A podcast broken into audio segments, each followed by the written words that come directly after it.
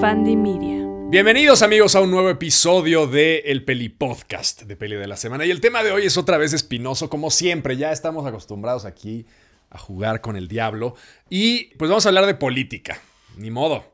México últimamente todo es político y pues el Peli Podcast se convierte en algo político, pues nada más por hoy. A mí me choca el tema, no soy como muy fan de, de hablar de, de este tipo de cosas, porque yo básicamente mi postura política es siempre todo es una mierda, eh, del lado derecho, del lado izquierdo, del lado del centro, todo es una porquería y tengo cero respeto por los políticos en general.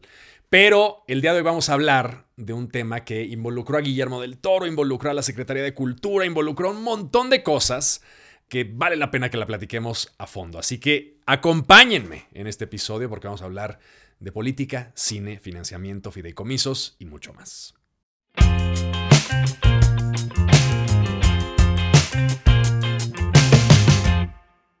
Bueno, toda este, esta polémica y este podcast, este episodio, van orientados al escándalo que ya les había yo contado, que no es nada nuevo, porque si ustedes siguen la cuenta de Instagram de Peli de la Semana, pues escucharon evidentemente el reel que hice acerca de cómo Guillermo del Toro se encabronó el otro día porque pues se enteró, salió Leticia Huijara, que es la presidenta de la AMAC, que es la, de la, Academia de Artes y Ciencias Cinematográficas de México y salió a decir que bueno, pues que les habían recortado el presupuesto y que no había manera de garantizar que los Ariel del 2023 iban a ocurrir y que la única forma de pues no quedar mal con la gente era pues decir, ¿saben qué? No hay convocatoria. Históricamente los premios Ariel pues solamente se detuvieron durante un largo periodo, de hecho no solamente fue como un año, sino que fueron más o menos como 10 años, justo cuando acabó la época dorada del cine mexicano y hasta el 70 y algo que volvió a arrancar la premiación de los Ariel y que ha continuado pues hasta nuestros días, ¿no?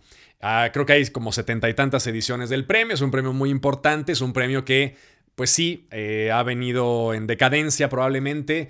Yo cada que sucede el premio Ariel me meto al Facebook porque un poco la única forma de verlo creo que es, no sé si lo pasan por Canal 22, y la única otra forma de verlo es online, ¿no? En una transmisión, en un Facebook Live que hacen. Eh, y vamos, siempre hay 200 pelados, 500 pelados viendo eh, los premios Ariel porque realmente no le interesan a mucha gente. Ahora, independientemente de esto, al día siguiente de que se entregan los premios Ariel, una cosa es que la gente no vea la ceremonia y otra cosa es que no te enteres que las películas que ganaron los Ariel fueron fulana de tal, fulana de tal y fulana de tal. Y entonces pues escuchas que hay una directora que se llama Tatiana Hueso que hizo una película sobre mujeres desaparecidas y dices, ah, pues igual la veo.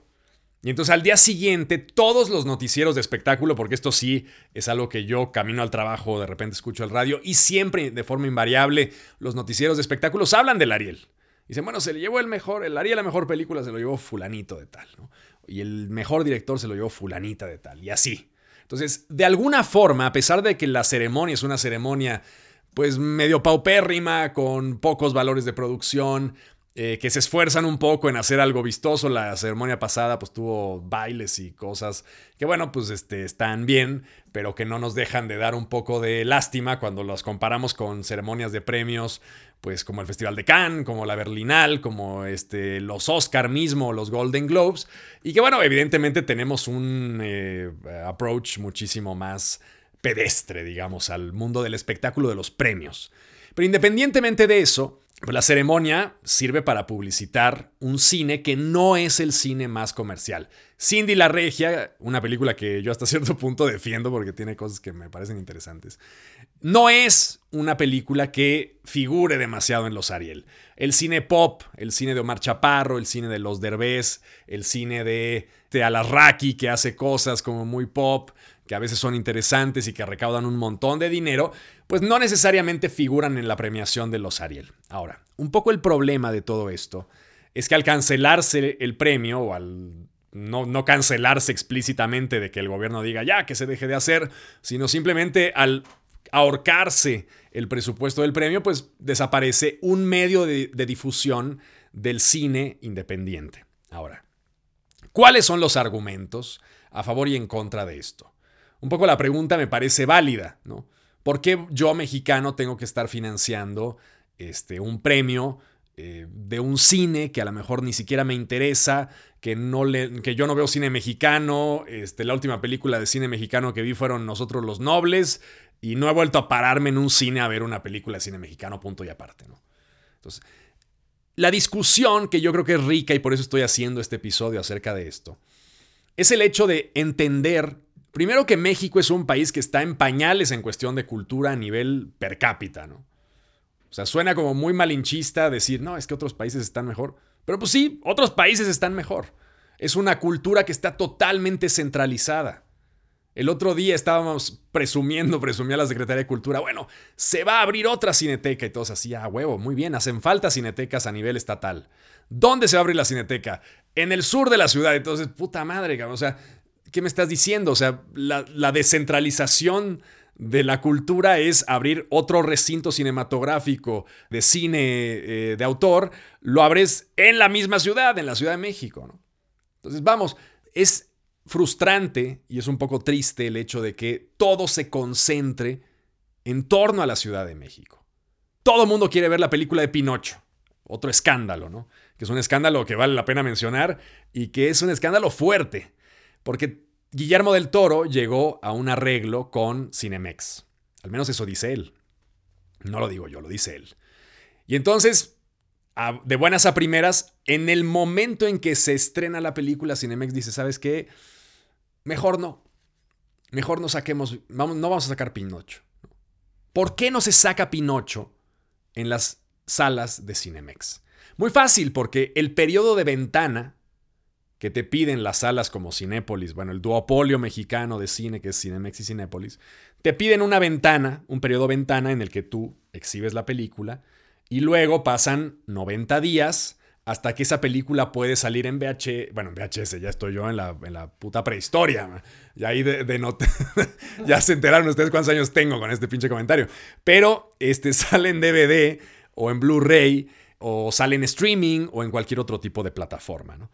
Ahora, Guillermo del Toro, pues no podía tener ese periodo de ventana porque Netflix la estrena ahora, está, digamos, en cines, entre comillas, de autor, como Tonalá o la Cineteca, etc. Pero este, Netflix exige que hay una pequeñísima corrida comercial de una a dos semanas y luego ya sale en diciembre en su plataforma. Ahora, Cinemex llegó a un acuerdo con Guillermo del Toro. Ahora, el rumor es que Cinépolis presionó, vamos, esto no lo digo yo, son rumores que están ahí flotando por internet, búsquenlos, no me vayan a demandar aquí por, este pedo. Pero, caso es que se dice Dicen otras personas, dicen varias fuentes, dicen en los medios este, de las eh, redes sociales que Cinepolis presionó para que no se rompiera el rollo de la ventana.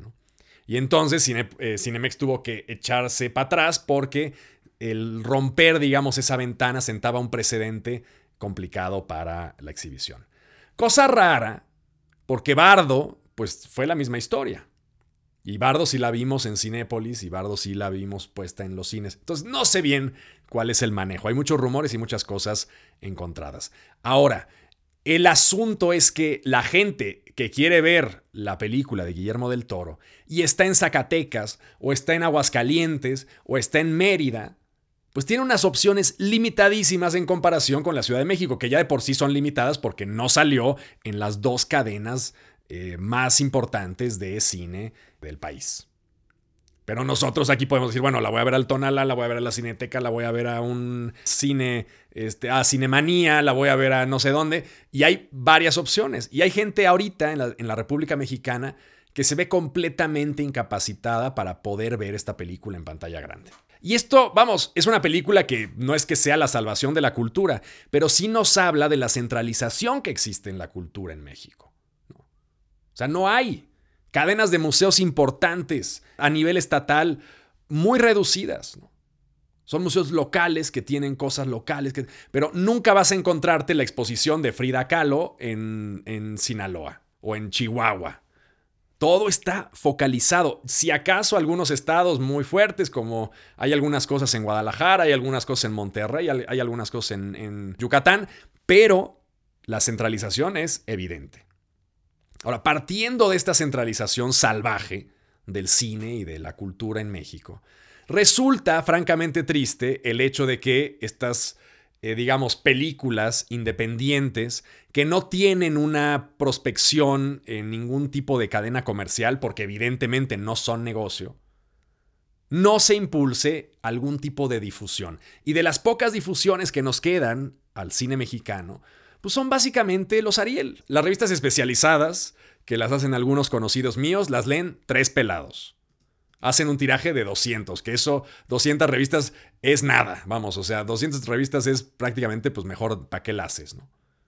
para difundir la cultura en México y para difundir este cine que se ve poco, un poco por prejuicio, porque uno dice cine mexicano igual a cine aburrido, igual a cine este, de pornomiseria, igual a cine eh, chafa. ¿no? no lo voy a ver. Ahora, para romper ese prejuicio, pues hay de dos sopas. Un camino que es el más óptimo y el más, el más necesario, que es el camino de la educación básica. Que tú puedas ir con los niños y decirles, miren, vamos a ver esta película. Con los adolescentes, con los preadolescentes, con la gente que está en preparatoria. Ahora, ese sueño utópico de que les enseñen que tengan una buena clase de cine o de cultura en general o de eh, cultura pictórica, lo que ustedes quieran en las eh, escuelas públicas y privadas. Yo fui a una escuela privada y mis clases de arte eran una puta mierda. Es un sueño lejano y que además no les conviene a los políticos porque es un sueño que tarda años en materializarse. O sea, el fulano que se atreva a hacer una auténtica revolución educativa en el sistema educativo mexicano, no va a cosechar los resultados de eso. Los van a cosechar 15 años después, cuando esas generaciones que empezaron en primaria a recibir una educación diferente salgan. Y claro, un poco el problema de la pinche democracia, que es un sistema de mierda, pero es el mejor que tenemos, es que claro, la gente eh, los políticos lo que quieren son resultados ya. Y la educación nunca nos va a dar resultados inmediatos. Es una cosa que tarda, que toma tiempo. Y por eso les vale auténticamente madre. Por eso la cultura es otro bastión que está totalmente olvidado. Porque no interesa la formación de públicos, porque no le interesa a la Secretaría de Cultura hacer este, un esfuerzo para promocionar ¿De qué chingados nos sirve lo que dijo la, secretaria, la secretaria de Cultura cuando Guillermo del Toro se encabronó? Que salió a soltar números, ¿no? Dijo, bueno, a ver, un poco porque se vio obligada, ¿no? El, santón del cine mexicano, nuestro querido gordo Guillermo del Toro, sale y se encabrona, pues alguien tiene que hacer algo. Si yo salgo y me encabrono, no me pela ni Dios. Que eso también es otra cosa que habla de, cosas complicadas, ¿no? Porque claro, porque chingados, hasta que el Guillermo del Toro se encabrona suceden las cosas. Pero el punto es que, bueno, salió la secretaria de Cultura y dijo, a ver, ¿cómo puede estar Guillermo del Toro diciendo esto? Sí, nosotros destinamos quién sabe cuántos millones al cine, este tal. Financiamos doscientas y tantas películas. El orgullo del cine mexicano. Cabrón, o sea, dime, por favor, te lo suplico, te lo imploro, que me digan ustedes 10 películas mexicanas que hayan visto este año. 10. Vamos, 10. De las 200, no les pido que me digan 50 de las 200 y tantas porque nos volvemos locos. ¿no? Díganme solamente 10. Ahorita que están ustedes en sus casas lavando los trastes, haciendo ejercicio mientras me escuchan o limpiando la casa, piensen en 10 películas que hayan visto este año. Ya estamos a punto de acabar. Solo 10. Les apuesto que no me, no me llenan la lista. A menos que sean el único crítico mamón que me esté escuchando ahorita que ve todas las películas. Pero no hay la intención de la secretaria. Si ya te vas a gastar 900 millones de pesos en hacer 200 y tantas películas, que además son baratísimas, si me lo preguntan, cabrón, gástate en, promocionarlas. ¿Qué coño está haciendo la Secretaría de Cultura para mover ese cine que se hace y se desperdicia y se guarda en un pinche cajón? No tiene sentido, entonces, ¿para qué chingados gastas? Cada año sale un documento que es un documento extraordinario, morbosamente adictivo para mí, que es el anuario del IMCINE. En el anuario estadístico del IMCINE, que ustedes lo pueden consultar porque están todos ahí trepados, salen las estadísticas de consumo de cine en México. Película por película, porque hasta eso es bastante transparente y está muy chingón eso. Película por película. Hay películas que literalmente no las va a ver ni siquiera la familia del cabrón que las hizo. O sea, películas que tienen 20 boletos vendidos, se los juro por Dios. O sea, vayan a ver Se lo recomiendo muchísimo, es una lectura obligada. Busquen Anuario Estadístico del IMCINE 2019, 2000, bueno, 2020. Eh, no, no vayan a ver ese porque pues, de por sí estaba la pandemia. Pero váyanse atrás y vean el 2017, que a lo mejor había ciento y tantas películas.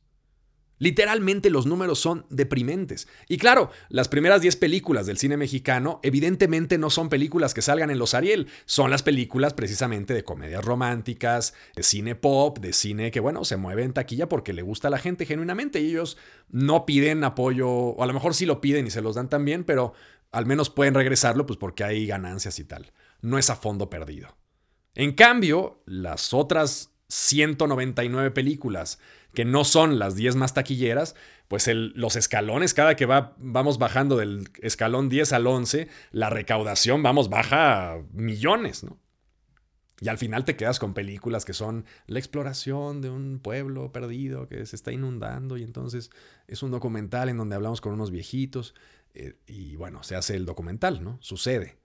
Que no hay nada de malo en eso, pero que no salgan a decirnos que ya el trabajo está hecho y se ha logrado muchísimo porque hay doscientas y tantas películas que nadie ha visto en su puta vida. Entonces es deprimente. Y claro, los números de la secretaria de Cultura que saca ella diciendo, pues es que fíjense si hemos trabajado, o más bien no hemos trabajado, pero hemos soltado lana, pues son deprimentes por el hecho de que pues uno se pone a pensar de inmediato, oye, ¿cuántas películas he visto yo mexicanas este año? Yo veo bastante cine mexicano y de la este año no he visto 40 películas mexicanas ni de chiste. Y de las 20 que habré visto, o veintitantas que habré visto, pues vamos, el 80% estaban de culo, con todo respeto. Entonces, sí, en efecto, se produce un montón, pero uno, ¿cuál es la calidad del cine que se produce? Hay películas extraordinarias este año mexicanas que me volaron la cabeza y que me encantan, y que van a estar en mi top del año, seguramente. Pero el medio de la producción, digamos, la, la, desviación estándar, el punto medio de esa desviación estándar, no es precisamente un cine de muchísima calidad. Y al mismo tiempo es un cine que adolece de distribución. O sea, ¿de qué sirve que haya 220 películas si el 90%, esto, esto sí lo puedo firmar, no viene en el anuario estadístico del IMCINE, pero estoy seguro, 100% seguro, más del 90% dan lo que se llama el semanazo que si acaso las llega a, mover Cinépolis por algún milagro, a la semana están fuera porque no dan el boletaje. Entonces, no solamente hay casos verdaderamente deprimentes de directores que yo conozco que me dicen, cabrón, gastamos tanto en hacer la película, pum. El IMCINE nos puso, el, el Procine, este fideicomiso extraño que hay ahora, nos puso tanto dinero, pum. Conseguimos un poco de capital privado, conseguimos tal. Hay un montón de cosas que se conjuntan para hacer la película. Y luego además le tuvimos que pagar a Cinépolis los derechos de una pantalla, porque tú cuando exhibes, no, no recibes, o sea, digamos, no es que tú digas a Cinépolis, oye, exhíbeme esto y dame las regalías, ni de broma. Tú pagas para que tu película esté. Entonces pagas la sala y claro, si no se llena, pues te chingas. Y entonces no solamente pagas para hacer tu película, sino pagas para que la vayan a ver 15 personas. Y luego a la semana te dice Cinépolis, oh, cabrón, pues es que no la, vino a ver nadie, pues ¿qué quieres que haga yo? Con toda la razón del mundo, ¿no? Y queda fuera tu película. Entonces, el cine mexicano es un cine de semanazos. A menos que tengas el músculo publicitario, ya sea de algo muy pop como Televisa o como alguna productora muy fuerte, Lemon Films, lo que tú quieras, o que tengas el drive de un premio que te lo haya dado alguien diciendo, señores, vayan a ver esta película que vale la pena ver porque le dimos este premio, que es el premio a la mejor película mexicana del año, con todas todos los problemas que pueda tener el Ariel, con el nepotismo que pueda tener el Ariel, con las cosas de preferencias que uno dice, puta, ¿por qué escogieron esto y no esto? Que bueno, lo tienen todas las ceremonias de premios. Es un escaparate muy importante para el cine mexicano. Y personalmente no se me ocurre otro, porque yo no he visto anuncios en la tele de Noche de Fuego. Bueno, porque la compró Netflix a lo mejor, que te sale en el algoritmo ahí del inicio de tu pantalla si eres muy cinéfilo mamador y Netflix detecta que te gusta el tipo de cine mexicano que es Noche de Fuego. Pero no he visto anuncios en la, en la calle. No hay un aparato publicitario del cine mexicano. Entonces es indispensable completamente que exista un premio que al menos nos enseñe quién fue el mejor actor y dices, a ver quién fue el mejor actor del año, pues este. Y claro, tiene una penetración muchísimo menor que los Oscar y lo que tú quieras, pero alguien lo escucha. Alguien se levanta al día siguiente y el merolico del radio le dice, oye, ayer hubo una ceremonia en donde se llevaron a cabo estos premios y tal. Es triste, porque además un poco, bueno, otra anécdota también que me voló la cabeza, se encabrona Guillermo, salen estas cifras, que además no niegan el hecho de que el Ariel está chillando, porque lo que dice la secretaria de Cultura es, bueno, dimos tanto dinero al cine, pero no a los Ariel, vamos, no a la academia. Y bueno, la academia es la que organiza los Ariel. Entonces, la respuesta pues no tiene nada que ver con el problema. El problema sigue estando ahí. Los, los Ariel están en quiebra, ¿no? No hay quien ponga un peso. Y el gobierno tampoco quiere, entonces pues... Ahora, por otro lado, el día después de que hubo todo este escándalo, anunció la Secretaría de Cultura que había un nuevo canal televisivo, el, creo que el 22.1, no sé cómo le llamaron, un nuevo canal televisivo dedicado justo a la promoción del cine mexicano. ¿Por qué chingados tiene que haber, o sea, digamos, vean, vean el nivel de presión que ejerce una persona, una persona mediática? ¿Por qué tiene que salir Guillermo del Toro a inaugurar el canal de televisión de la promoción del cine mexicano? Que quién sabe qué pase, ¿no? Qué bueno que sucede. Pero les apuesto que si no hubiera existido este escándalo, a lo mejor ese canal sale el año que entra, en enero o en febrero. Pero metieron el acelerador así, pues, hay que hacer algo, ¿no? Hay que, hay que dar a entender que la cultura nos importa, ¿no? Cuando históricamente, y no estoy diciendo que esto sea un problema de la 4T, que tiene mil problemas la 4T, es una situación histórica. O sea, ningún sexenio se ha preocupado por la cultura. Desde que Vasconcelos estaba armando sus cruzadas este, eh, para educar a los niños y haciendo estos libros que son maravillosos, que yo tengo ahí unas copias que vamos, Vasconcelos era un fuera de serie. Pero desde ese momento, el país no ha tenido nunca una preocupación genuina por la cultura. Nunca, jamás. está Bellas Artes con sus exposiciones, están los museos, está Antropología, que es una maravilla. Se construyeron estos grandes museos que son fantásticos, pero jamás hubo un esfuerzo por incorporar a la gente a eso. Sí, eran establecimientos y siguen siéndolo. Establecimientos asociados a la élite cultural, elitistas. ¿Quién va a la cineteca? De entrada, alguien que puede pagar un boleto barato, porque sí es barato el de la cineteca en comparación con, con los Cinépolis y Cinemexes. Pero alguien que primero vive en la Ciudad de México. Segundo, alguien que puede pagar el boleto. Bueno, que, vamos, no es caro, pero pues ya te, te sectoriza la población. Tercero, alguien que sabe quién es Antonioni, que sabe que están haciendo una retrospectiva de Fellini, que sabe que están hablando de Tarkovsky, que sabe quién es Lab Díaz. Y esa, eso, es, eso no tiene ni siquiera que ver ya con el aspecto monetario.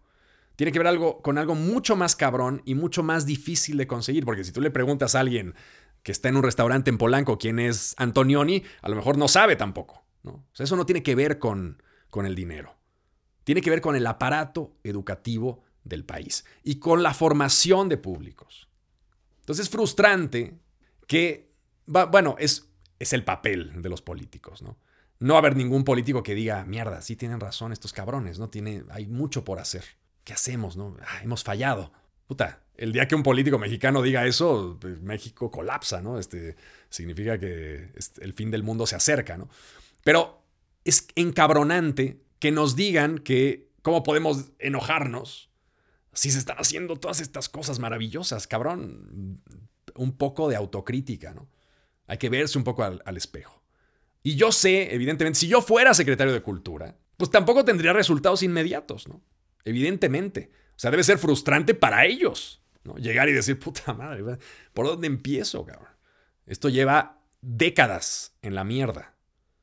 Pero que no salgan a decirnos que no, que se están haciendo cosas maravillosas y que todo cambió y que ahora el cine mexicano es la host. el cine mexicano sigue estando de culo, ¿no? Entonces, sí, no todo el cine mexicano es malo, sí, hay cosas muy increíbles que hemos visto este año que me refuerzan la fe en la humanidad y en el cine mexicano en general, pero ese número mágico de 220 y tantas películas al año no significa un carajo. Entonces, bueno, eso es todo lo que quería decir. Mucha gente dice, ¿por qué los impuestos tienen que irse para la cultura? Porque si no, la cultura no existe. Ni siquiera en países muy avanzados como Francia, el cine está sujeto al capital, ¿no? Porque si el capital es el que manda, y tú dices, oye, pues que se las busquen ellos. Yo, yo eso era lo que pensaba hace años. Que decía, a ver, si tan chingones, pues si quieren hacer cine de jaladas, pues que, que la gente vaya y los vea, ¿no? Si los logran vender, qué chingón. Pero realmente la cultura no funciona así. porque ya estás dependiendo del gusto de la masa. Y si algo es claro, es que el desarrollo cultural muchas veces va de manera independiente a la opinión general de lo que es válido y de lo que no es válido. Tomo Francia como un ejemplo porque es un país más avanzado que nosotros a nivel cultural, pero que no deja de soltar lana a diestra y siniestra para sus propios cineastas experimentales. Porque se sabe que es un nicho pequeño, pero el, gobierno identifica que dentro de ese nicho pequeño, que está imposibilitado de existir en el mundo del capital y que la gente no va a verlo de motu propio, la gran mayoría, y que es infinanciable porque el cine es un arte caro, pues entonces el, Francia lo que dice, bueno, vamos a darles un poco de dinero a estos porque queremos que exista ese tipo de cosas. Queremos que haya pluralidad y diversidad. La alternativa es preguntarle al 100% de la gente que quiere y entonces la respuesta es muy clara. Se acaba el cine y hagamos puro cine superhéroes, que es un poco lo que está sucediendo. ¿no? Las pantallas copadas por cine de acción, que bueno, es muy divertido, este, pero hay otras cosas también. Y esas cosas merecen existir. Y cuando el mercado y el capital no están orientados a que eso exista, el papel del gobierno es importante porque dice, el arte, eh, las cosas que a lo mejor requieren un poco más del espectador, que lo retan un poco más, también tienen que existir, porque si no, es un arte completamente monocromo, completamente monotemático, que le da gusto a la gran mayoría, pero que no representa las posibilidades a las que puede aspirar el ser humano como artista, como ser eh, creador. ¿no? Entonces, por eso es importante. Y por eso el gobierno tiene que estar metido en eso, en la cultura, en la educación, porque la cultura es educación a final de cuentas. Cuando uno va a un museo aprende cosas y sale cambiado. Y cuando uno va a ver una película buena, sale trastocado, ¿no? Y una película distinta. Es muy difícil atraer a las audiencias, pero ese es el papel del pinche gobierno. Entonces, bueno, ya no voy a hacer más corajes. Hasta aquí llegué el día de hoy. Pero, pues sí quería como explicar esto un poquito más a detalle. Espero que les haya gustado. Espero que si son de la 4T no se enojen. No es contra ustedes. Es contra el pinche sistema que lleva 80 años operando en este maldito país. Los quiero y les mando un abrazo y nos vemos la próxima semana en otro nuevo episodio del Peli Podcast. Hasta luego. El Peli Podcast es producido y conducido por mí, Peli de la Semana, con producción ejecutiva de Mariana Solís y Jero Quintero. Este es un podcast en colaboración con Bandy Media.